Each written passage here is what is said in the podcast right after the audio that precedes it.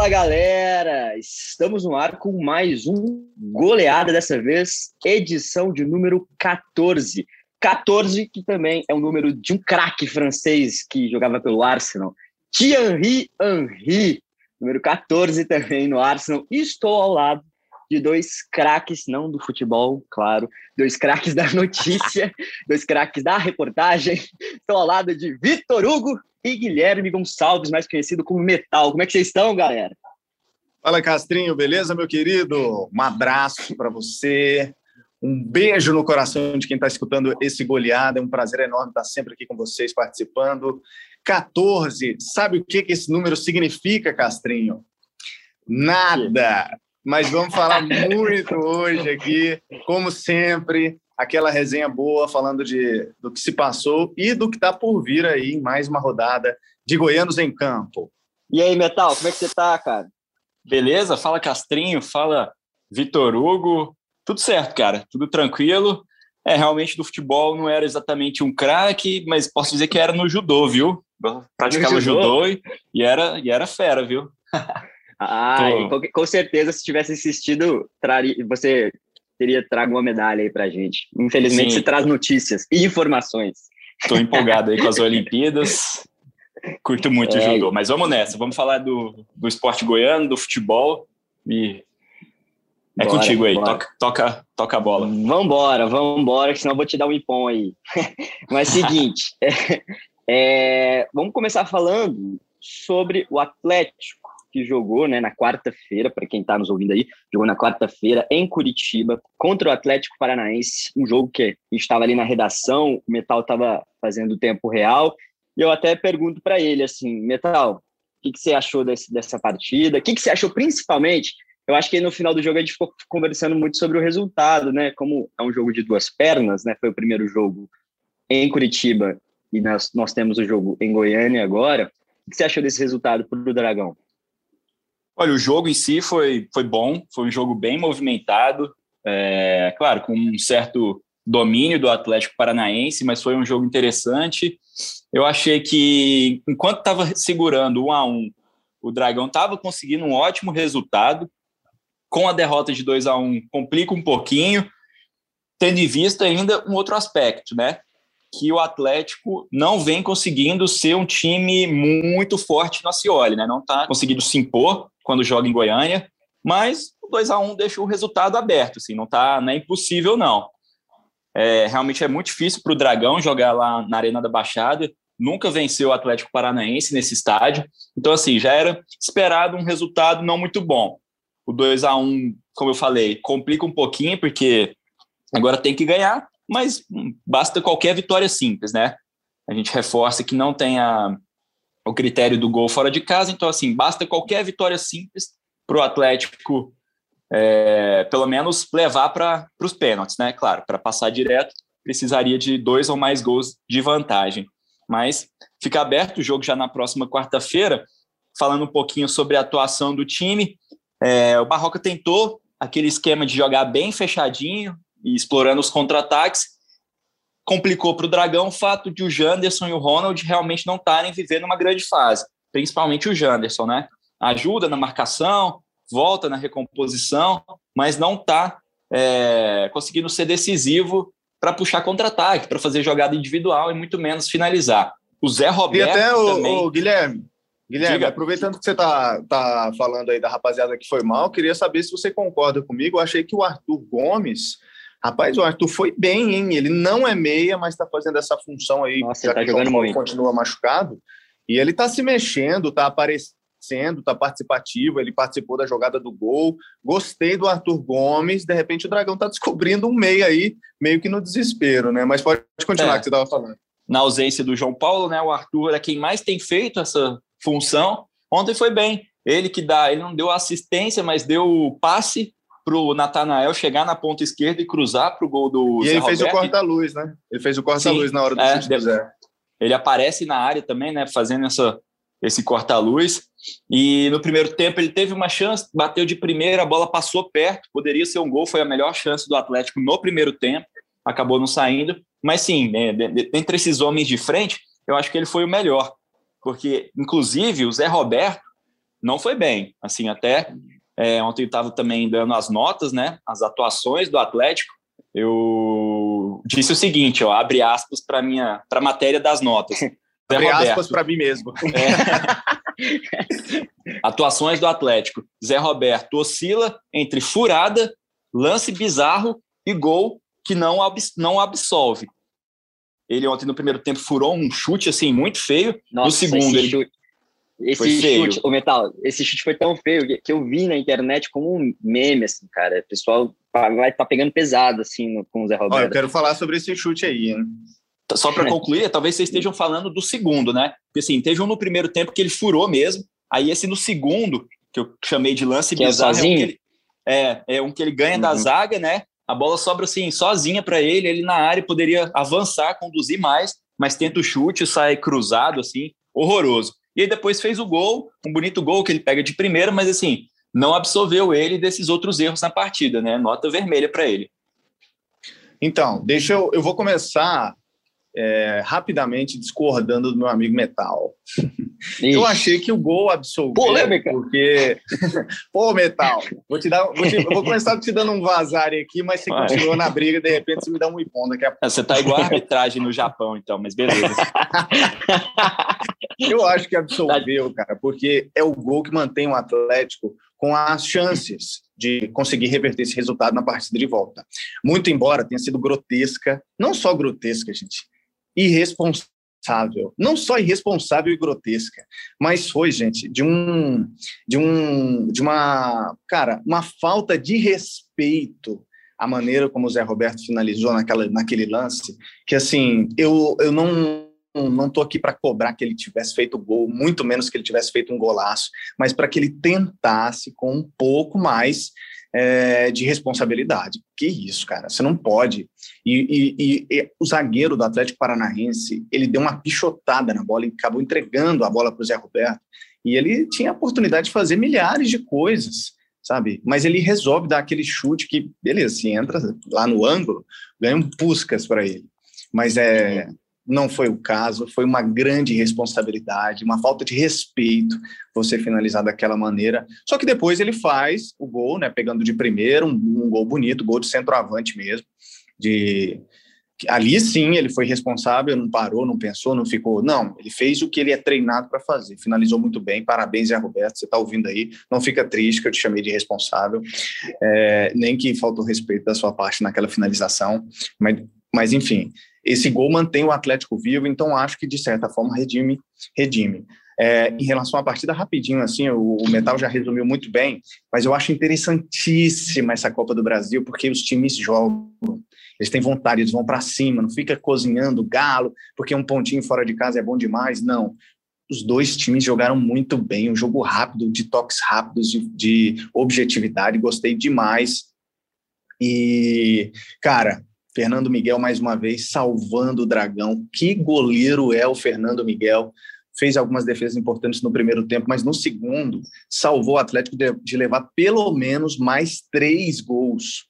Então, assim, fez uma baita de uma partida. Teve um pênalti ali que a rapaziada ficou pedindo, um empurrão do Oliveira na central de arbitragem, na transmissão. O, o acho que foi o PC que estava ali.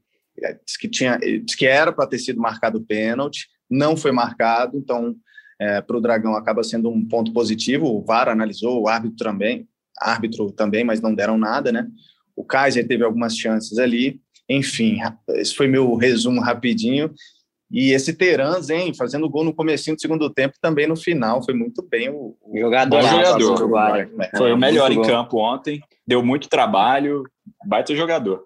Um baita jogador mesmo. Eu acho que é importante, só para a gente arrematar esse assunto sobre Copa do Brasil, o Vitor Hugo citou uma coisa muito importante, eu acho que o Metal até concorda com isso, que é o fato desse gol, ele é extremamente importante para o Atlético para reverter esse resultado. Se tivesse terminado 2 a 0 uma partida, por exemplo, eu acho que ficaria muito difícil de correr atrás, mesmo jogando em casa. E tem esse fator também que é o Antônio Ascioli, o fator Antônio Ascioli deixou de ser um fator decisivo para o time. O time jogava muito bem. A gente cansou de falar aqui que o time não tinha perdido na temporada inteira, jogando dentro do Antônio Scioli. Não é assim mais. Então, assim, eu acho que esse golzinho pode fazer a diferença, e esse golzinho coloca muita esperança no torcedor do Atlético. Vocês concordam com isso? Concordo, concordo e concordo também concordo. Com, a, com a questão de melhorar o aproveitamento em casa. Eu estava na transmissão do jogo contra o Palmeiras e, cara, tudo bem, era o Palmeiras, é o líder do Campeonato Brasileiro, tem um elenco é, assim muito bom. Acho que o Palmeiras vai dar muito trabalho ainda nesse Campeonato Brasileiro. Assim, dá muito trabalho, parece que é um time que vai surpreender, né? Não é surpresa o Palmeiras estar onde está, mas ele tem um elenco muito bom que, que é, endossa isso, né? Uma, uma boa campanha do time com certeza vai brigar ali, principalmente com o Flamengo, pelo título do Campeonato Brasileiro. Mas o Dragão, cara, em muitos momentos ele abdica de tentar porque falta criatividade ali no meio e falta inspiração também dos atacantes. O Atlético, mesmo com esse gol fora de casa, que mantém ele vivo, é verdade, ele vai precisar atacar um pouco mais na partida de volta, que vai ser na quarta, na quarta-feira da semana que vem, 7h15 da noite, estaria Antônio Ascioli se eu não estou enganado, fazem é, três jogos consecutivos que o time não consegue vencer em casa, então vai ter que atacar. Então ele vai ter que superar alguns problemas, ó. A dificuldade no meio, a dificuldade no ataque e a dificuldade de vencer em casa. De repente, resolvendo é. só isso aí, ele consegue a classificação. Muita dificuldade. Será que até lá o João Paulo já vai ter saído do departamento médico? Que tá virando uma novela, né? É, já são seis jogos fora, né? Tem o Marlon Freitas também, né? Que não jogou essa primeira partida contra o Atlético Paranaense por, por conta de uma pancada no pé, fica expectativa também de um possível retorno, né? Acredito que possa, possa ficar fora no fim de semana contra o América Mineiro, mas torcer para que ele volte contra o Atlético Paranaense. Show de bola, galera. O Atlético vai encarar o América jogando no Antônio Ascioli domingo, 8 e meia da noite. E aí, eu queria falar com vocês, o que a gente projeta para esse jogo, depois dessa derrota na Copa do Brasil, a gente sempre fica falando no é, virada de chave, o Atlético vai ter que fazer duas viradas de chave nesse curto espaço de tempo. O que, vocês esperam para esse jogo contra o Coelho Mineiro? É jogo para ganhar e, vencer, né? Um time que está na zona de rebaixamento, fazer o dever de casa e ganhar moral para a Copa do Brasil, né? Não tem muito como fugir disso. O Atlético está numa posição confortável, uma derrota é, em termos de tabela, não seria um desastre, mas eu acho que para ganhar moral, para chegar forte e confiante no duelo da Copa do Brasil, é fundamental vencer, até porque é um adversário realmente não muito qualificado, não é um time que pode chegar aqui no Acioli e, e se impor contra o Atlético, né? Então espero que o Dragão lembrando jogue lembrando melhor. para galera para galera que está nos ouvindo que o América nesse Campeonato Brasileiro está na zona de rebaixamento e tem sete derrotas, quatro empates e só duas vitórias. Então, assim, eu acho que reforça isso que você está falando. É um adversário que vem para levantar talvez a moral do Atlético. Eu acho que, assim, discordando um pouco, eu acho que, tipo assim, uma derrota, realmente, não é terra arrasada, mas, assim, se perder para o América, eu acho que a moral fica lá embaixo e aí para reverter um resultado na Copa do Brasil também fica difícil. Eu acho que assim é. é importante pelo menos uma vitória, eu acho. É, eu acho assim, mais do que desestabilizar o time na competição, pode desestabilizar o trabalho do Barroca, né? Aí pode colocar eu em xeque o trabalho, já fica mais questionado, né? Mas certo, concordo com isso. É, eu é, eu acredito que o trabalho do Barroca já está em xeque. É, não tem público nos acho. estádios, não tem público nos estádios, a torcida não pode entrar então eu não sei, contém ironia nesse comentário, viu, gente? Eu não sei como, mas eu tenho ouvido alguns impropérios a respeito do Barroca vindo das arquibancadas. Não sei de onde que está vindo. Estou vendo alguém xingar, falar, ah, professor isso, professor aquilo. Não tem torcida, não sei de onde que está vindo, mas que está vindo, tá. Então, eu acredito que o Barroca, de alguma maneira, já está sendo questionado, sim, e é um jogo importante, não tem como fugir do que é, eu acredito que não tem como fugir do que eu vou dizer aqui agora. Essa partida contra o América Mineiro é importantíssima, mas não só por conta da, da posição do Atlético, das pretensões dele no Campeonato Brasileiro. Ela é importantíssima por conta disso, claro, mas também porque é uma preparação para o que vai pelo pro que a gente vai ver na Copa do Brasil, que é importantíssima essa, essa classificação, porque vale mais de 4 milhões de reais essa classificação do Atlético. Então, o Atlético vai ter que se mostrar um time mais forte do meio para frente, vai ter que se mostrar um time mais convencido de que pode voltar a ser forte em casa nesse domingo contra o América Mineiro, para ganhar moral, para mais uma vez em casa pegar o Atlético Paranaense e tentar então essa classificação que vale muita grana e muita moral diante do Atlético Paranaense. Então o Atlético tem a oportunidade de, de resolver várias questões indo bem nesse fim de semana, né? Que é mostrar um pouco mais de criatividade do meio para frente, mostrar uma melhor é, concentração ali na hora da finalização, mostrar que esse lance de jejum de vitórias em casa vai acabar e de que pode propor um jogo ofensivo, um jogo forte, contundente contra o Atlético Paranaense na quarta-feira que vem pela Copa do Brasil. Lembrando que o Atlético, ó, vi agora há pouco a notícia de que está negociando com o centroavante, que pertence ao Olímpia do Paraguai. É, o representante do jogador, o Hugo Peta, deu uma entrevista a uma rádio paraguaia e disse que está tá praticamente confirmado. É o Brian Montenegro, um centroavante que está vindo por empréstimo ao Atlético, depois tem a opção de compra, dependendo do que vai acontecer nessa é, possível passagem dele aqui para o Dragão, mostra que o Watson Batista está vendo que realmente precisa de alguém que assuma com um pouco mais de responsabilidade essa, essa, essa camisa 9, 7, 10, 11, não sei, o ataque do Atlético. Esse jogo, aproveitando essa deixa aí, o, esse, o Brian, jogador para paraguaio, né, de 28 anos. Ele é um jogador muito interessante, tem 10 gols nessa temporada. Eu acho que é uma boa contratação, boa lembrança, viu, Torugo? Uma excelente contratação do, do Adson, principalmente nessa zona do campo que está precisando muito de gols, né, Metal?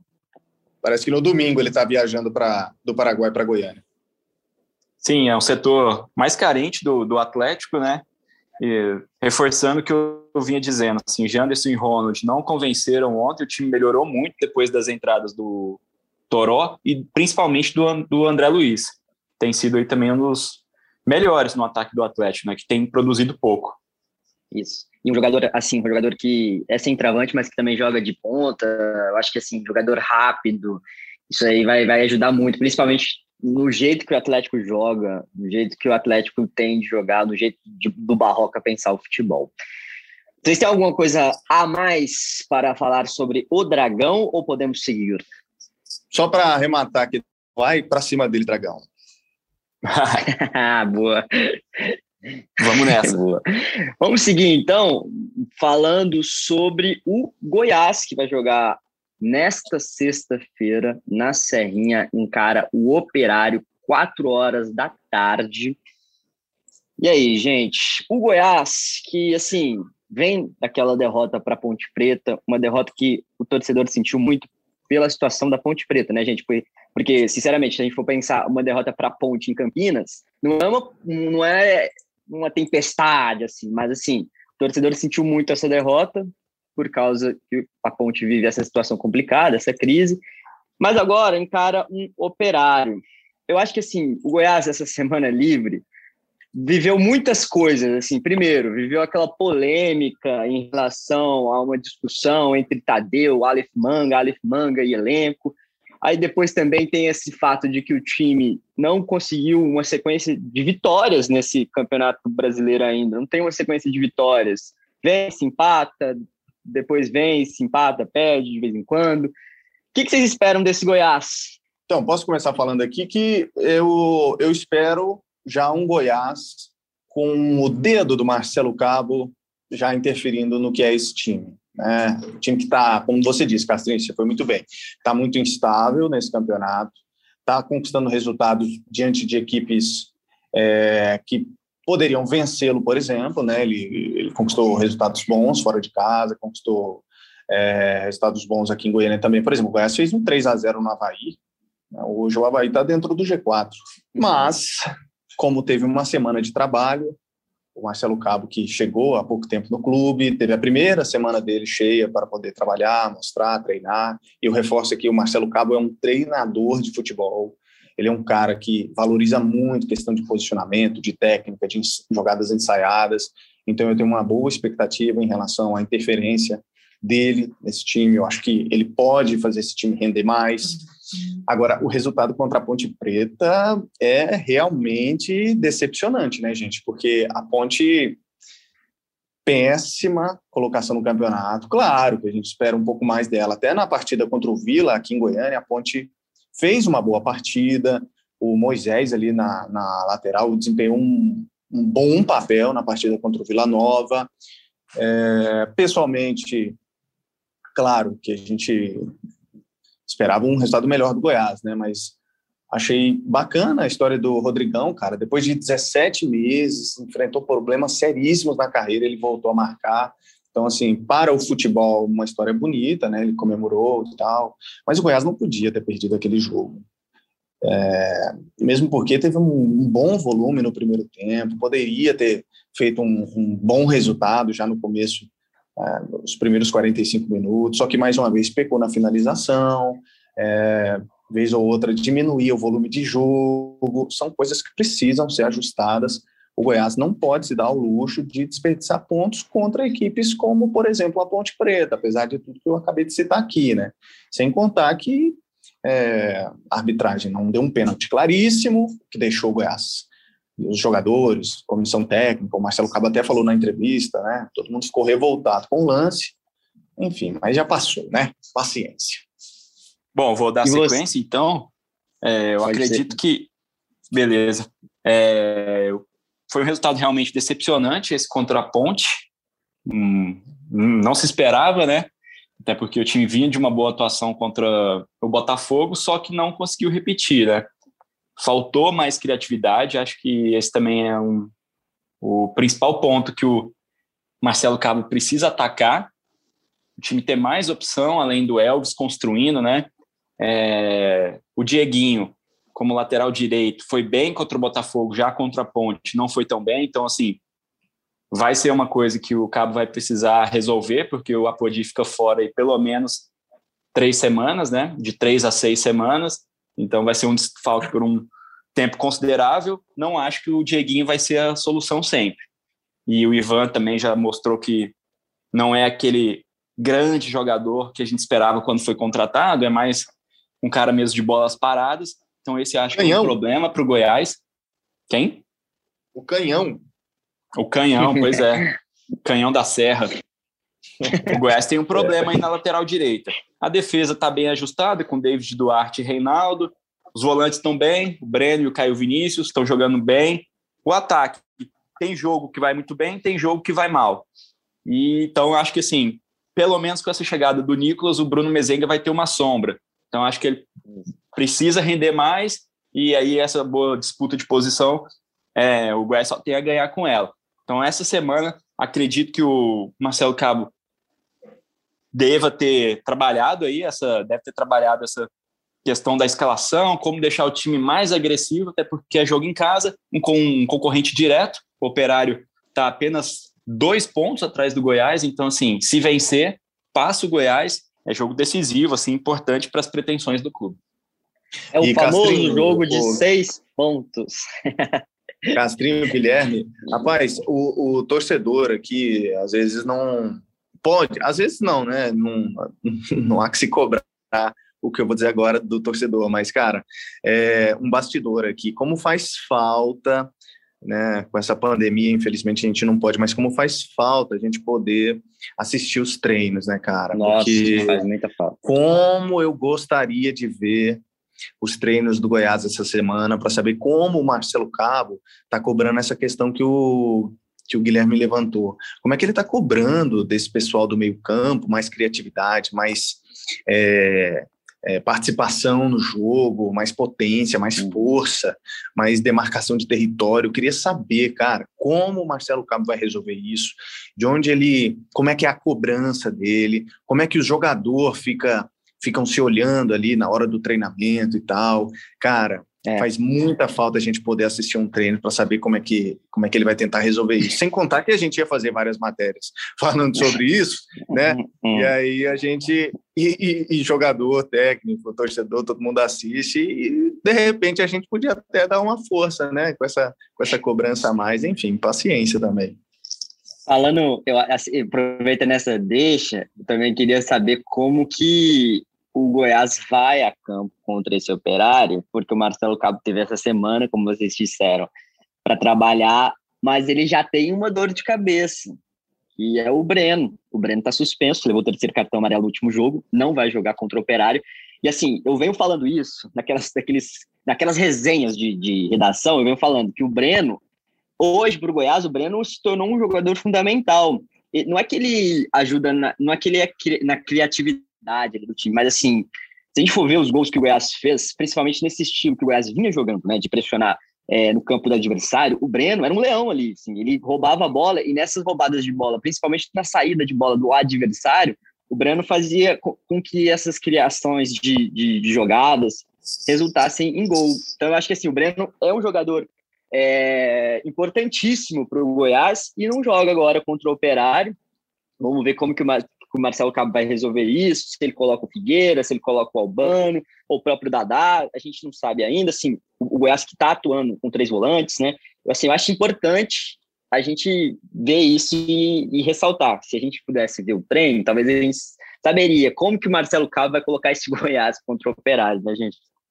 Ó, se eu fosse o Cabo, eu não teria dúvidas. Eu iria de Dieguinho no meio, tira ele da lateral direita, acho que não rendeu nesse último jogo, vai de, com dois volantes, Caio Vinícius e Rezende, e aí Dieguinho e Elvis, e no ataque normal só com dois atacantes também, como vem sendo, né? Bruno é, Nicolas e ou Bruno Mezenga, no último jogo foi o Nicolas, e Aleph Manga. Eu iria de Dieguinho, mas ele tem, né, realmente, a opção do Figueira, também acho que pode dar certo, mas, mas Albano acredito que não, acho que não é o nome nesse momento, e nem outro volante, como por exemplo o Daniel de Pauli, que também é, tem jogado. O Albano me decepcionou, gente.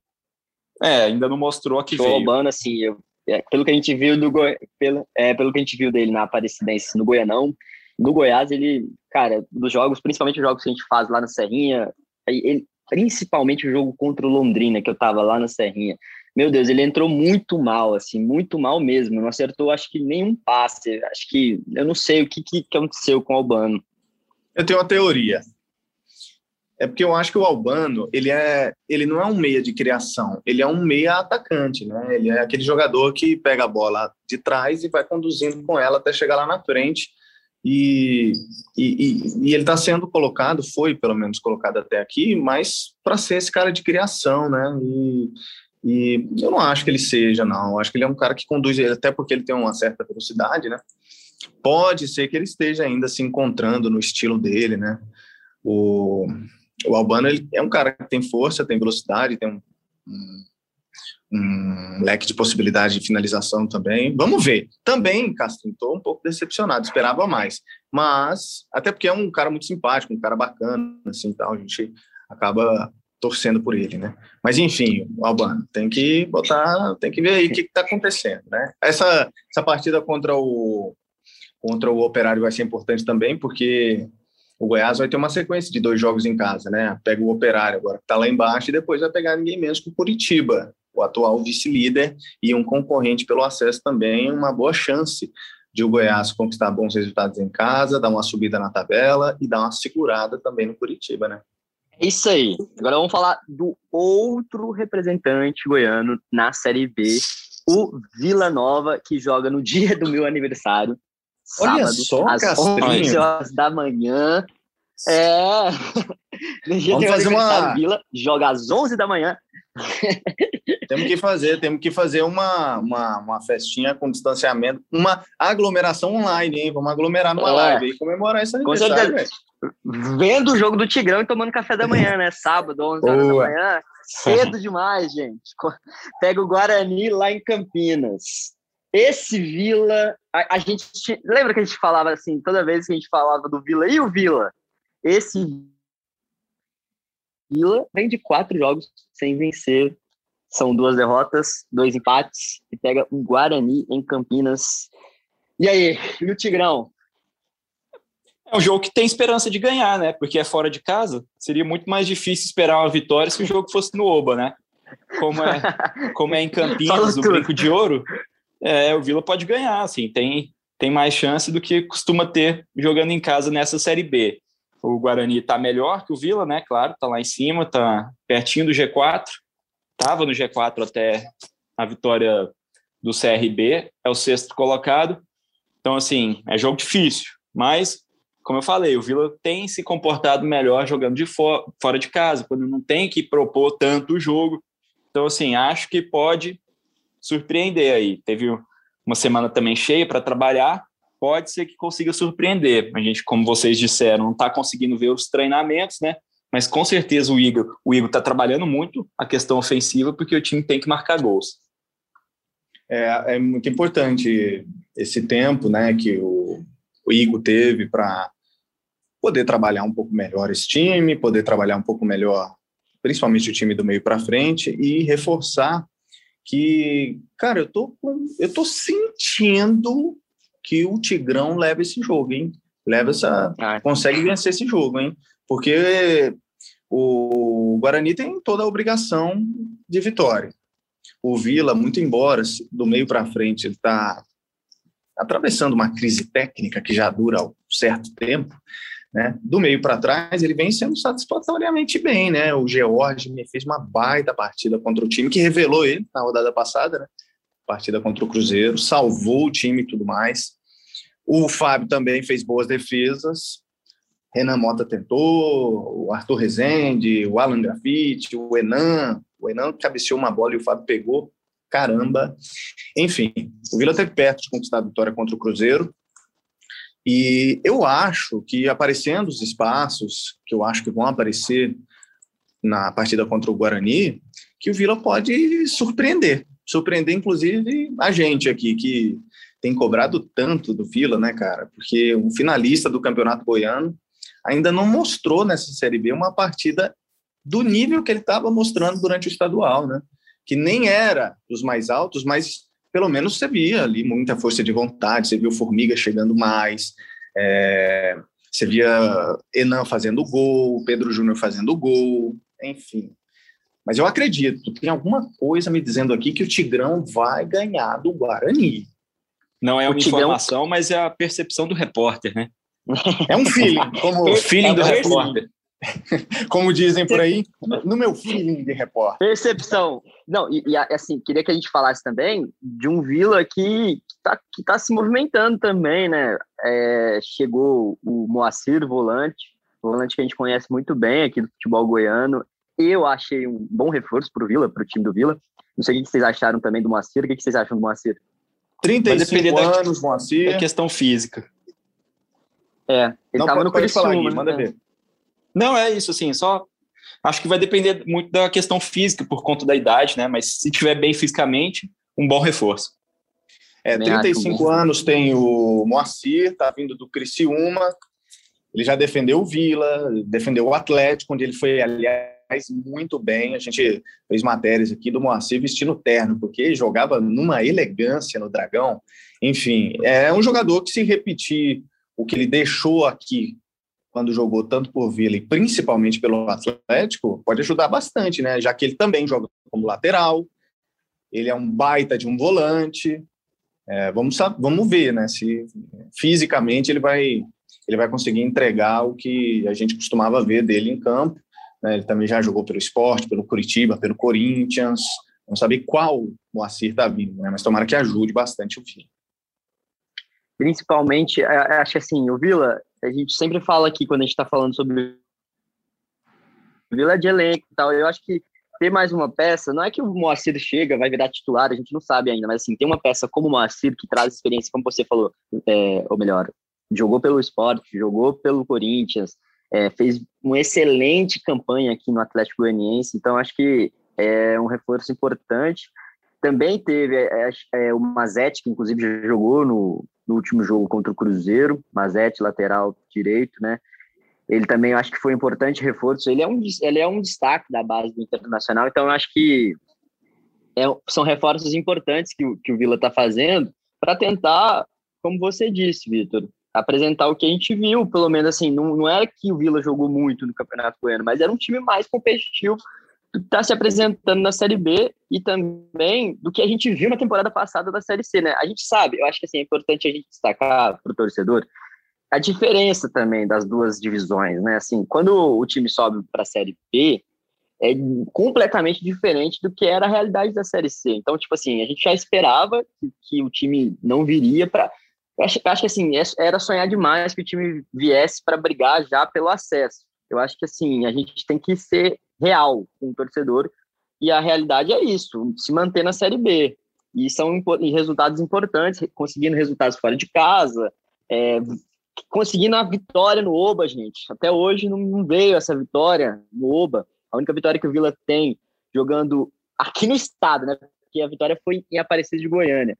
Foi lá em Aparecida. Então, tipo assim, eu acho que é isso. O Vila tem que trazer para a realidade. O Igor precisa implementar o trabalho dele, de fato, é, as convicções dele, para que a gente veja, assim, eu acho que, que quando a gente vai fazer jogo do Vila, eu acho que a gente não vê. Se, se a gente estava falando aqui que o Goiás tem problema de criação, que o próprio Atlético, a gente falou dos dois times que tinham problemas de criação. O Vila, então, gente, ele tem um problemaço de criação. É, Alain Mineirinho tá fazendo muita falta. Muita. Muita falta. Aproveitando também aqui que a gente está falando de Tigrão, galera que está ouvindo goleada, esse podcast está sendo gravado no dia 29 de julho. E hoje 78 anos do Vila Nova. Aproveito aqui para dar meus parabéns à instituição. Né? Desejo também que o Hugo Jorge Bravo, que é o presidente executivo, consiga, com bastante inteligência, com bastante concentração, bastante preparo, consiga é, dar uma virada nessa temporada, que o Vila consiga se dar melhor. Parabenizo também os torcedores do Vila Nova, parabéns, são 78 anos de história um time que alavanca muito o futebol goiano, promove rivalidade, promove o crescimento do futebol goiano de uma maneira geral. E especialmente aqui eu lembro do meu pai, senhor Antônio Wilson Rufino de Araújo, que infelizmente nos deixou em 2005, mas era um vilanovense roxo, meu pai, daqueles que chegava no estádio gritando Vila, assim, do fundo da alma. Até estava comentando na redação esses dias que é, quando eu era criança, eu imaginava que meu pai que tinha inventado esse grito. Vocês sabiam disso?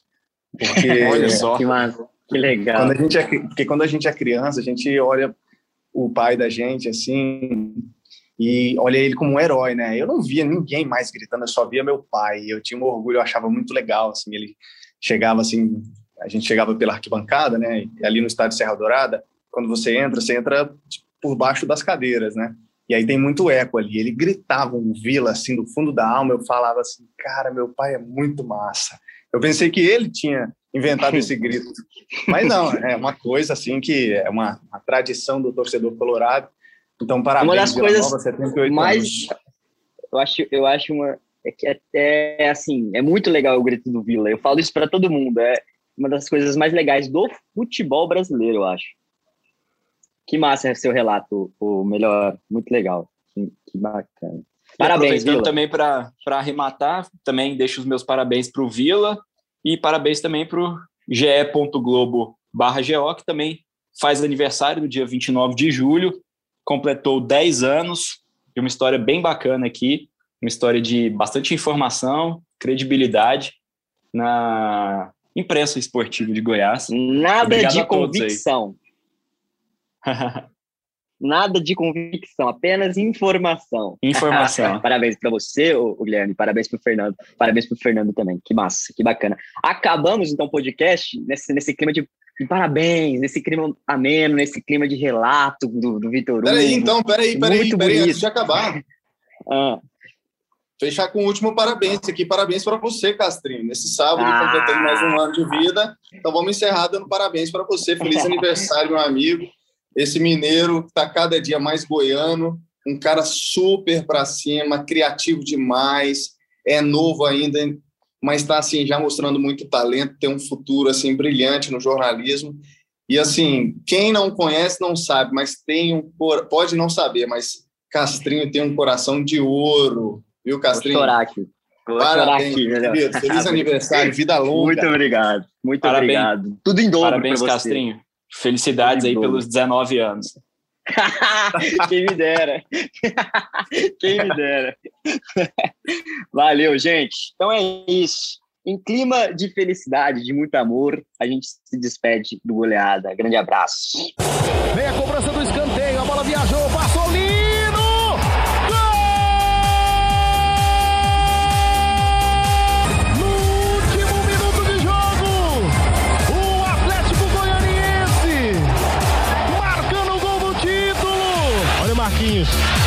Jogou pra área no Fernandão de bicicleta.